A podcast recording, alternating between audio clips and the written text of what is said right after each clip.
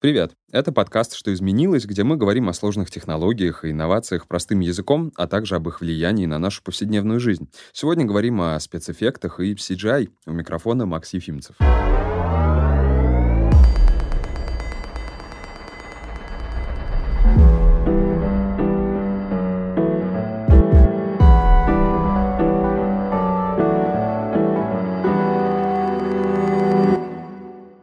Создателем первого научно-фантастического фильма «Полет на Луну» был Жорж Мельес, профессиональный фокусник, которого теперь по праву считают изобретателем спецэффектов. Кинотрюки, как тогда они назывались, пришли из цирковых шоу, где магию творят креативность и ловкость исполнителя фокуса. Сегодня же киноволшебство создают по-другому. Все наши фантазии художники спецэффектов моделируют на компьютерах. Более ста лет развития технологий, и почти все крупнобюджетные фильмы снимают в павильонах, на зеленом фоне, а декорации рисуют в анимационных редакторах. Но сейчас зрителя тяжело удивить блокбастерами, заполненными CGI. О том, кто и как создает спецэффекты и что ждет визуальные эффекты в будущем, говорим с Егором Томским, руководителем студии ВАТ, куратором направления 3D-анимации в школе дизайна Высшей школы экономики, Романом Губановым, мультимедиа-продюсером, куратором программы Motion Design в Scream School и Виктором Маниным, арт-директором, режиссером, руководителем и сооснователем Unreal Frame Studio.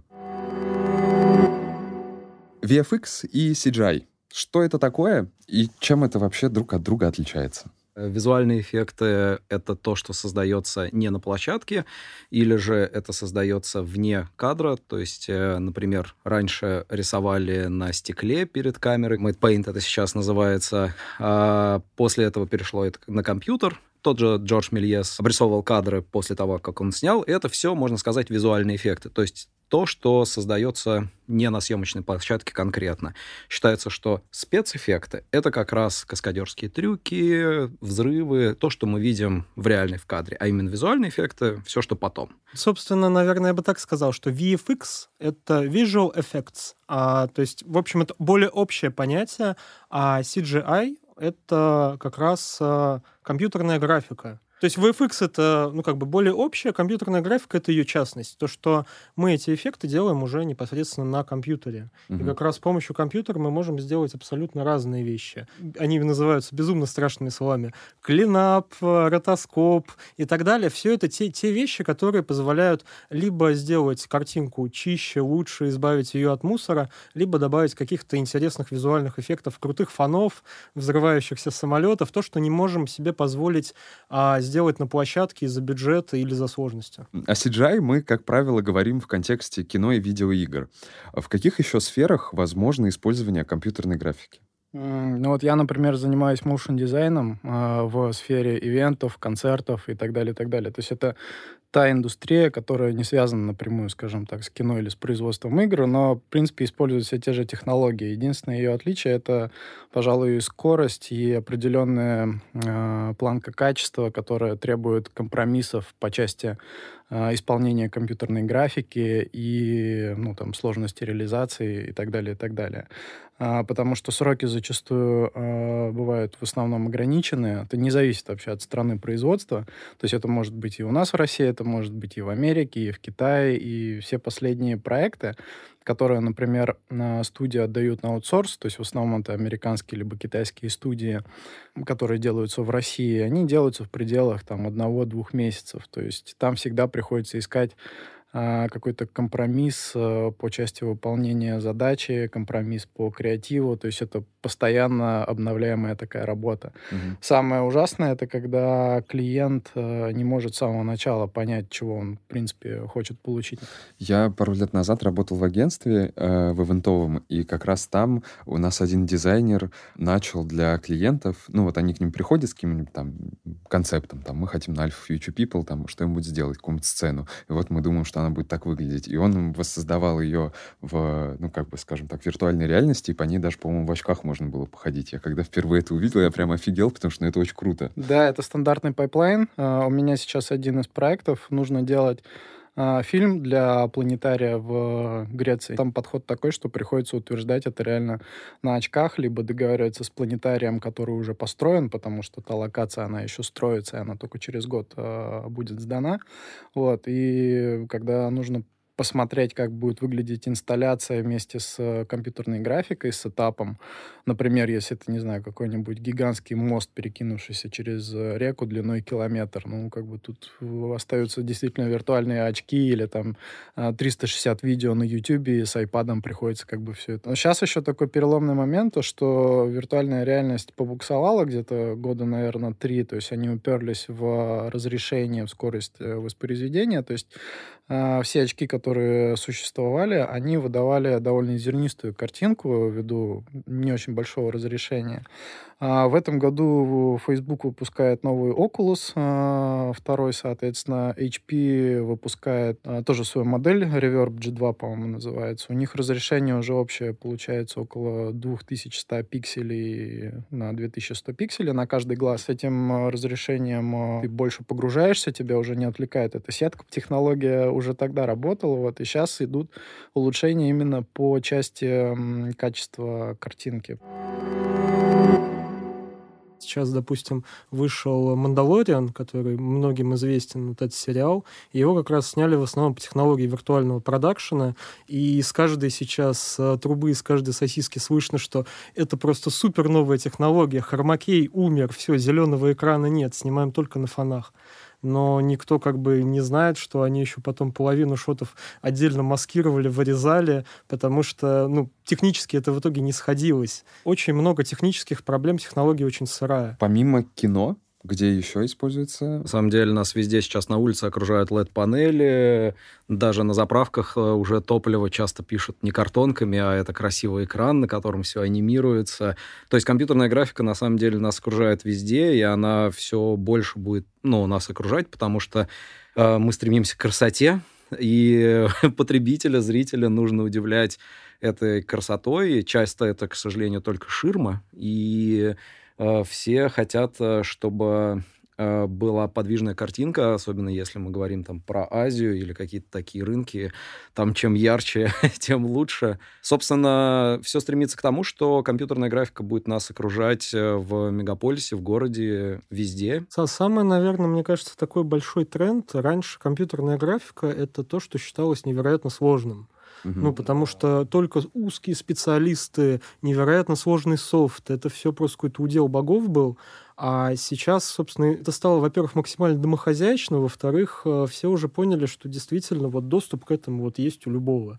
И она очень сильно как раз этим поменяла весь расклад. Да, я бы хотел развить эту тему, но прежде хочется вернуться по поводу дизайна в городе и так далее. В этом плане, на мой взгляд, э, впереди всех э, китайцы, то есть у них есть такие кейсы, когда, то есть у них есть небоскребы, они обшиты какими-то диодными экранами, там, диодными полосками, и ты смотришь там через мост, у тебя панорама там на 30, например, домов, и они э, синхронизируют визуальный ряд на целый квартал, пускают там какой-то контент, то есть делают, ну, по сути, ивент. Вот, это тоже из области а, такой девелоперской, наверное, рекламы, то есть в Китае девелоперы заморачиваются в плане привлечения внимания, то есть несколько лет назад э, девелопер застраивал квартал, он построил в квартале э, диодную э, экспозицию, то есть это цилиндрическая диодная такая штука была, на которую пригласили разных мультимедиа-художников просто поделать контент. Но всех пытаются удивить. Это самое главное. И, собственно, вот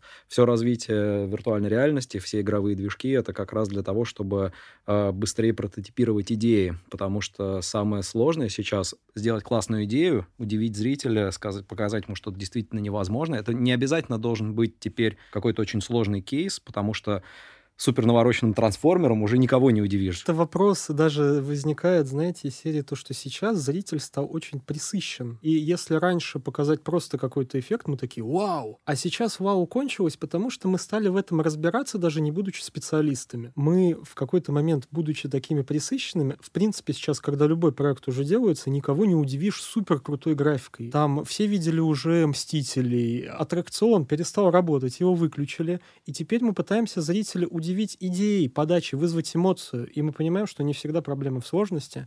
И как раз здесь вот графика выходит на первое место с точки зрения именно прототипирования ее. Как вообще происходит создание спецэффектов? Какие этапы проходят между зарождением идеи и вот до ее визуализации? Как только появляется идея, то чаще всего рисуют раскадровку, причем это может быть огурцы, то есть прямо палка-палка огуречек на салфетке нарисованы. Главное эту идею очень примерно завизуализировать. После этого делается так называемый привиз, то есть черновой трехмерный мультфильм, который показывает, как это будет выглядеть в дальнейшем. И сейчас такая практика в Голливуде особенно, что на этот привиз тратится много времени, много средств именно для того, чтобы сделать много разных итераций, посмотреть на эту идею с разных сторон, понять, как она лучшим образом реализуется. И после этого создаются трехмерные модели, текстуры, материалы. Сейчас очень большое количество использования технологий, которые могут применяться, и каждая студия выбирает то, что им ближе. Игровые движки сейчас активно как раз э, входят э, в производство компьютерной графики. И в итоге все отдается в композ. Это самый финальный этап, когда э, съемочный этап и когда компьютерная графика сводится воедино и получается финальная картинка. В общей сложности сложный кадр в кино может занимать от двух месяцев до года. В России наверное, если говорить там про фильм «Вторжение», например, а, после окончания съемок прошло полтора года, чуть больше, прежде чем сделали графику. Пример, это же самая легенда о Калаврате, если помним фильм, на котором тоже мы участвовали. Там было порядка полутора тысяч шотов, снятых на хромакее. То есть шотом мы называем последовательность кадров вот в рамках а, одного монтажного кусочка от склейки до склейки. И, соответственно, вот таких кусочков полторы тысячи то есть в каждом из них определенное количество кадров, все это надо отрисовать. Нельзя это нейронным сетям отдать? В том-то и дело. Сейчас же, допустим, уже можно удалять объекты а, в автоматическом режиме. То есть многим показываешь, до сих пор даже многие, кто, допустим, занимается монтажом, не в курсе, что теперь современная монтажная программа наш Premiere Pro позволяет сама удалять объекты. Ты его там просто обвел, и она его сама удаляет. То есть, допустим, когда мы в кино что-то сняли неправильно, и нам надо отделить персонажа от фона, мы вынуждены делать маски. И причем эта маска рисуется по старинке чуть ли не по кадру. Понятно, что анимация есть, но так или иначе, когда ты каждую волосинку отрисовываешь, это мега сложно.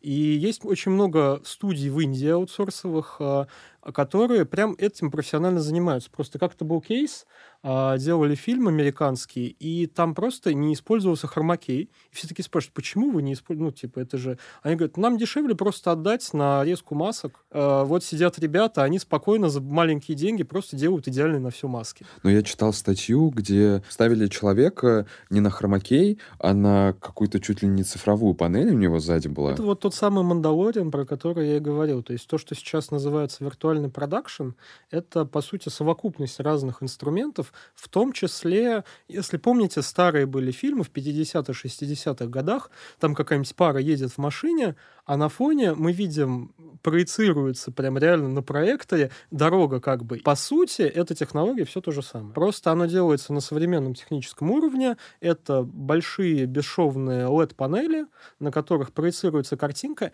и она, поскольку она делается в реальном времени на движке игровом, игровом, что самое главное, то она позволяет э, в зависимости от движения камеры еще менять фон.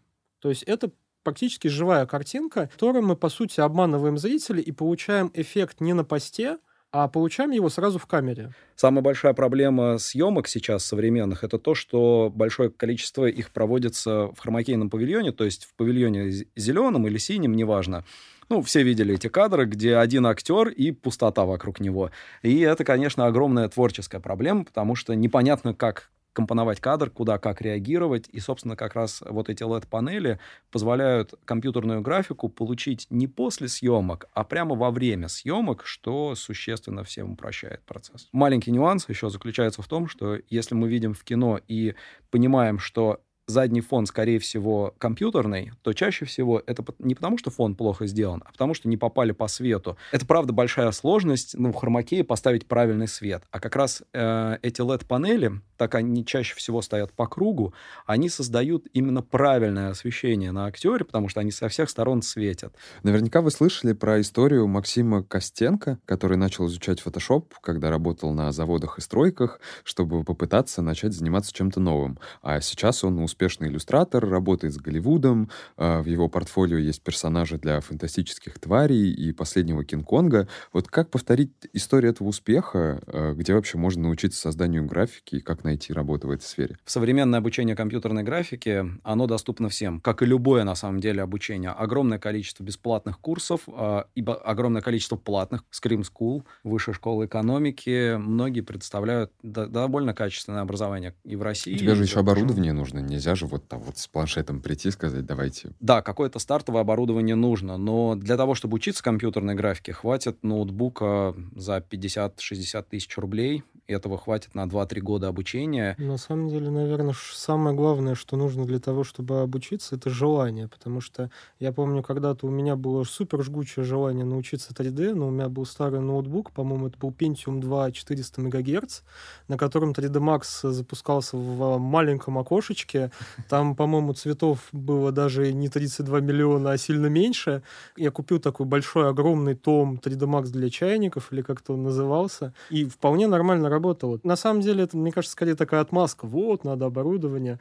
Надо, блин, открыть э, туториал на Ютубе и что-нибудь начать делать. Да-да-да, тут важно понимать, во что ты инвестируешь время. Ты можешь инвестировать, не знаю, там, в устаревшую технологию, и ты поймешь, что она устарела спустя, не знаю, там, год изучения, и уже там другие принципы используются. Вот приведу пример. По производителю игровых движков. Два основных игрока — это Unreal Engine и Unity. Они формируют вокруг себя комьюнити, причем дают очень интересные условия, что у них очень много бесплатного обучающего материала на их каналах. Если ты выходишь на коммерческий релиз, неважно чего, реклама там, либо игрушки какой-то, если ты инди-разработчик, они с тебя просят просто 5% прибыли. Ну, надо уточнить, но они э, хорошо сейчас ведут себя в том, что если э, ты занимаешься чем-то не связанными с играми, архитектурная визуализация, motion дизайн, там LED-панели, создание графики, то это Unreal Engine бесплатный.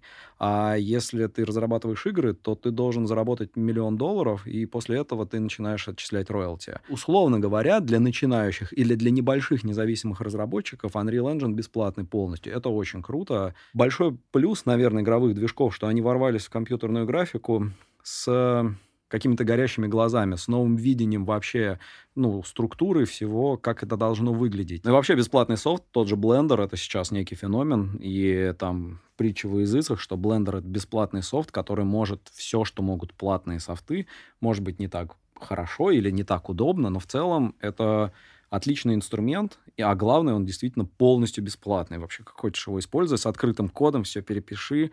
К вопросу, кстати, о том, что компьютерная графика становится простой для потребителя массового, появляется очень большая вот эта пропасть между тем, что мы сделали быстро на айфоне, а теперь режиссер подходит и говорит, так, ну надо чуть-чуть посложнее.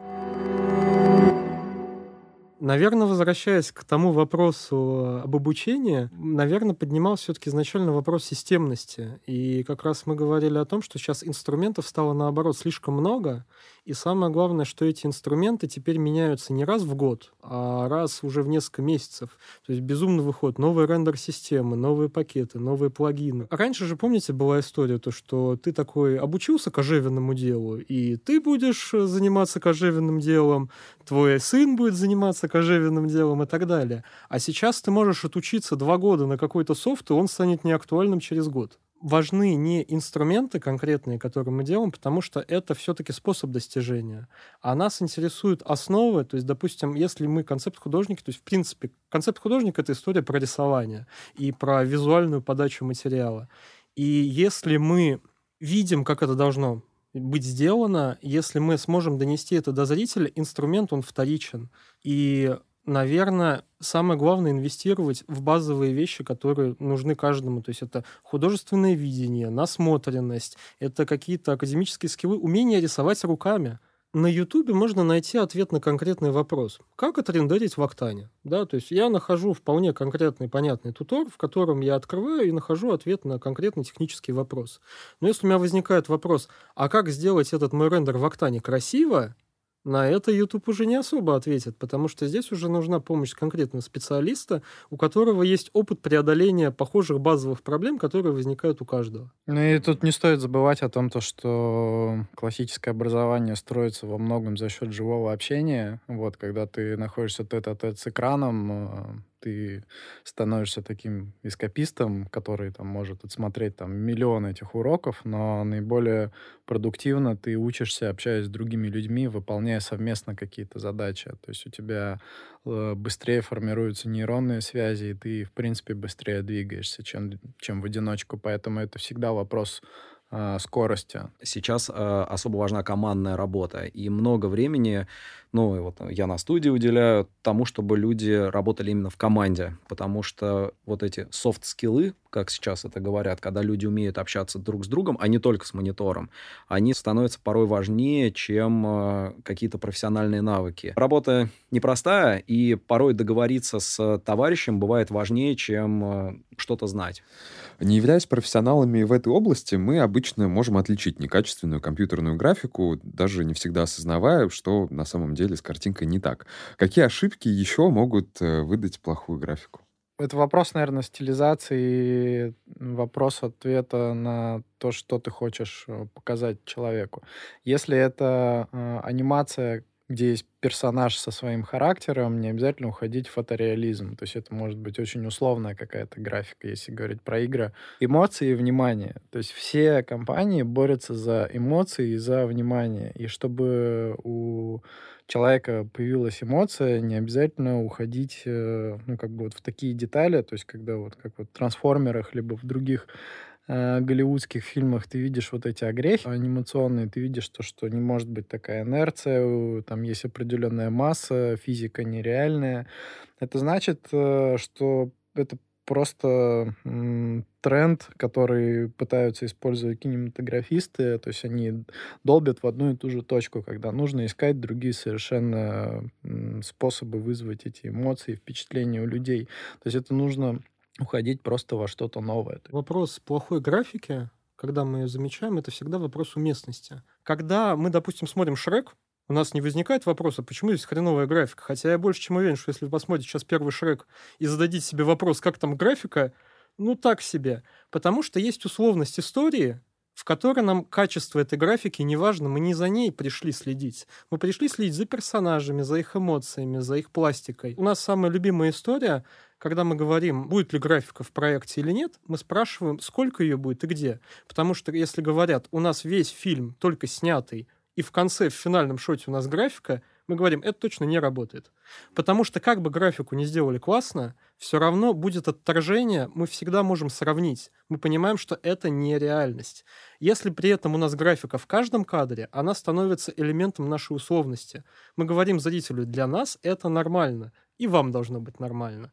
Графика может даже отлично быть сделана, но при этом она может вызывать диссонанс именно на стыке со съемкой, потому что, да, это не жизнь. Мы не специалист, мы не знаем, как происходит рендер, что такое текстуры, но мы можем точно отличить настоящее от ненастоящего. Вообще в мире засилье вот этим комикс-movie там и не особо интеллектуальным кино. Интеллектуальное кино проваливается в прокате.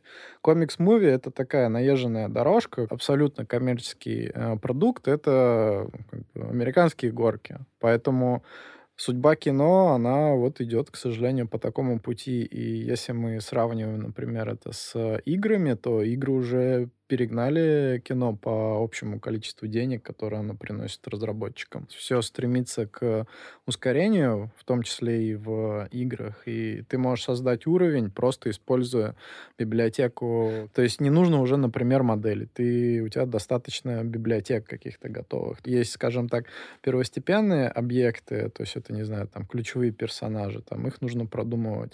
Второстепенные э, персонажи, все берется, например, из библиотек. Тоже же самое касается сканов всяких там камней, природа, окружения.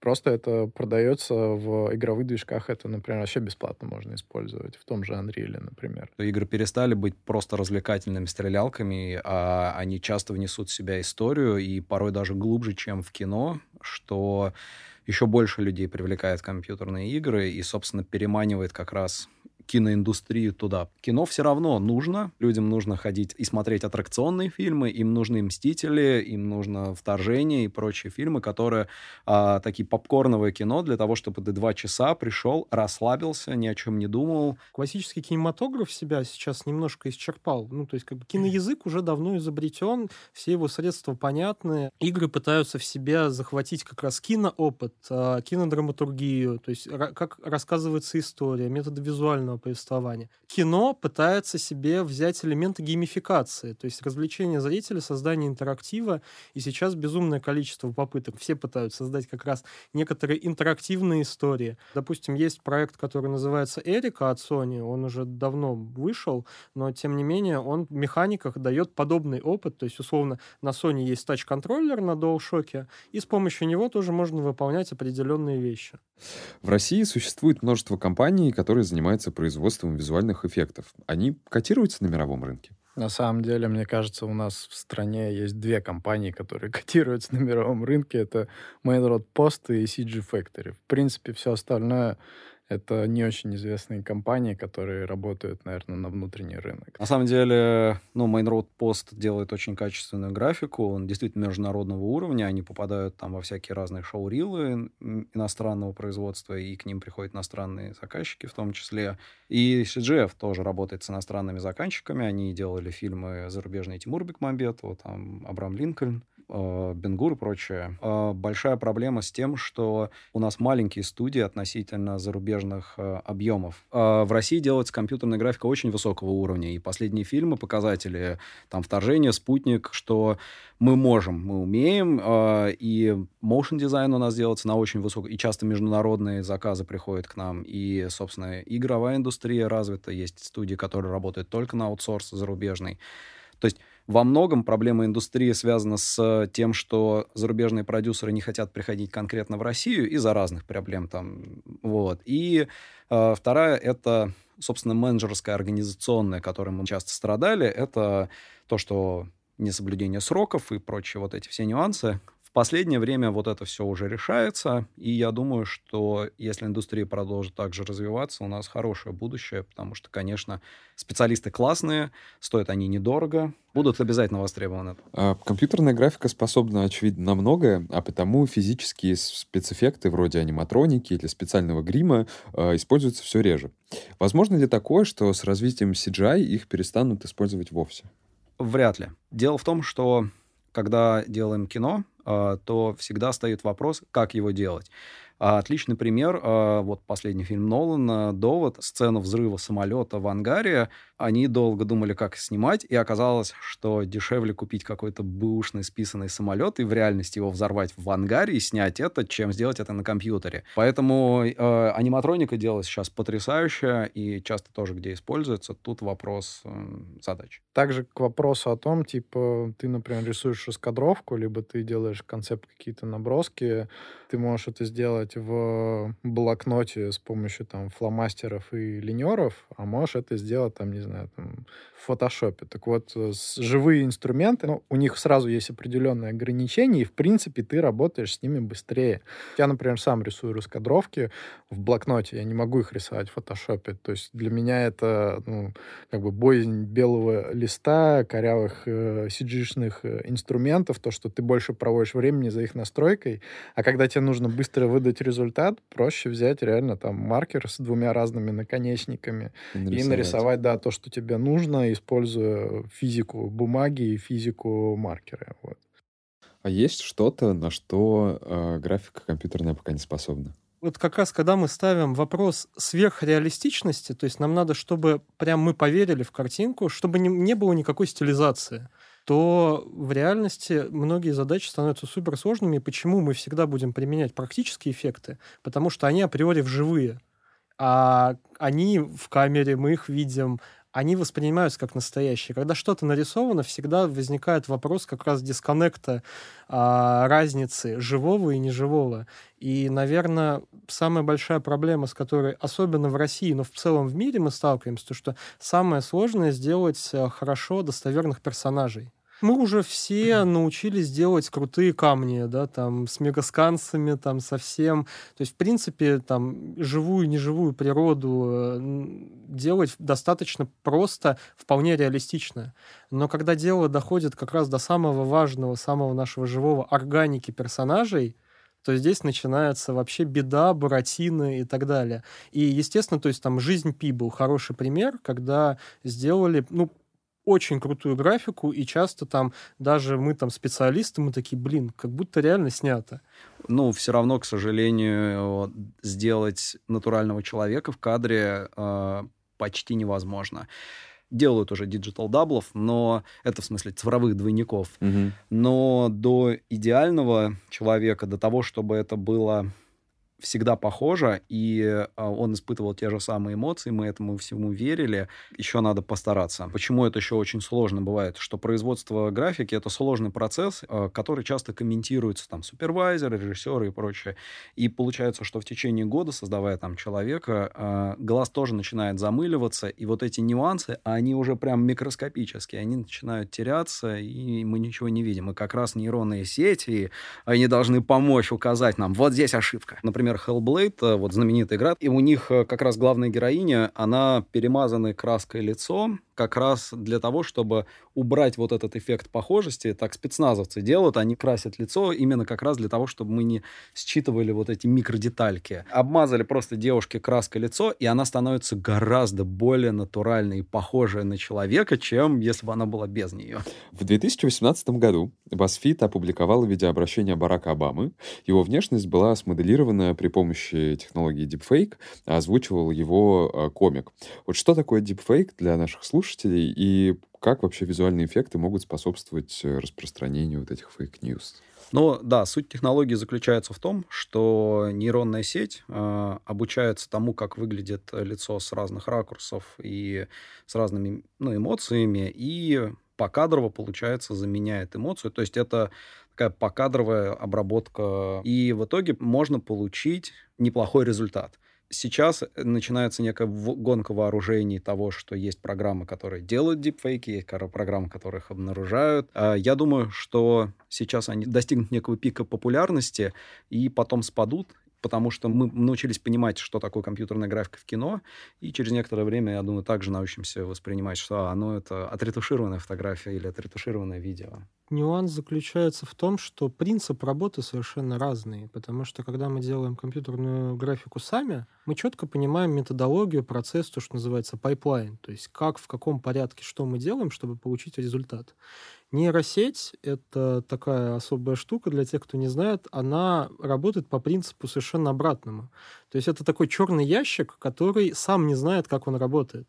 То есть, по сути, так работает наш мозг, и нейросеть, она в этом плане делается по похожим принципам. Ты не знаешь, что у нее внутри, ты ей, по сути, даешь набор входных данных и обучаешь ее на то, какой должен быть выходной э, поток. Нейросеть не знает, что она делает, но тем не менее она за счет большого количества вот этих насмотренностей, она может, ну, собственно, сделать то, что мы ее просим. Допустим, поменять лицо одного персонажа на другой. И здесь вопрос уже возникает сложности этой нейросети и сколько времени она обучается. Есть крутой кейс, который мне очень нравится. NVIDIA не так давно сделала нейросеть Гоген.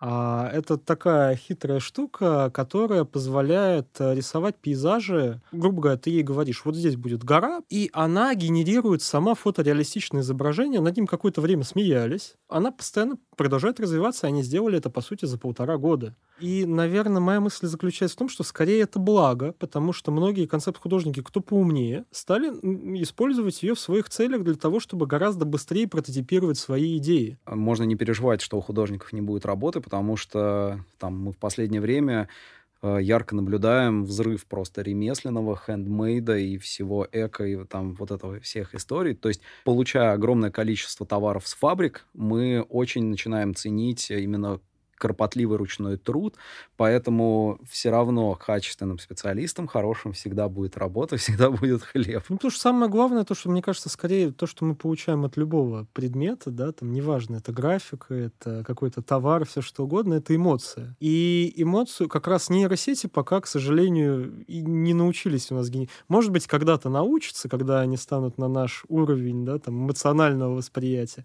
Вот тогда, да, загрустим. Но, тем не менее, как бы пока нейросети это делать не умеют, и как раз мы сейчас отходим от инструментария непосредственно и переходим просто на более высокий уровень. Спасибо большое. Было действительно очень интересно. Мы узнали про то, как создаются все эти спецэффекты и стали уверены в том, что в ближайшее время нас не заметят никакие роботы. Это не может не радовать. Вот, спасибо, что пришли. Подписывайтесь на наш подкаст в Apple подкастах и Яндекс Музыке. Ставьте оценки и пишите комментарии. До встречи в следующем эпизоде.